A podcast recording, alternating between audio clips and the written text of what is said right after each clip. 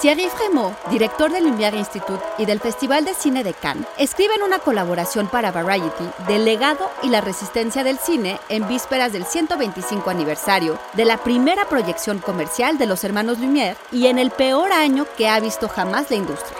Este 28 de diciembre, las salas de cine cumplieron 125 años. ¿Pero qué será lo que les depara el futuro?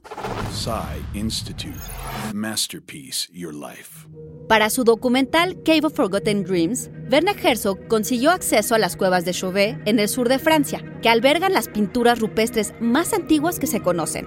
Filmada en 3D, Herzog intenta capturar la intención del artista que se valía de la textura y contornos de la roca para darles movimiento. For these Paleolithic painters, the play of light and shadows from their torches could possibly have looked something like this. Y es que el cine debe mucho a los predecesores de los Lumière, desde aquellos primitivos artistas a Edvard Muybridge o Émile Reynaud. Pero en 1894, cuando Antoine Lumière descubrió el kinetoscopio de Edison, decidió que era necesario sacar la tira de película de esa caja y proyectarla en una gran pantalla ante una audiencia.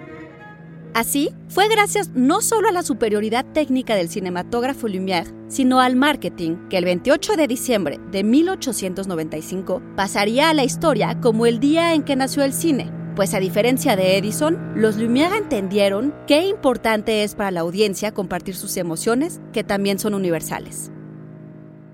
Debido a la pandemia, este año no habrá celebración por el aniversario. La muerte del cine se ha predicho una y otra vez, como cuando apareció la televisión en los 50 o las cintas de video en los 80. Pero para Fremont, si los Lumière inventaron las salas de cine, es el público el que las reinventa una y otra vez con su presencia.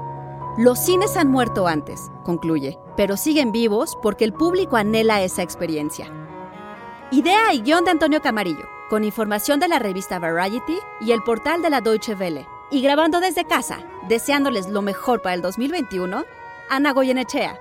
Nos escuchamos en la próxima cápsula SAE.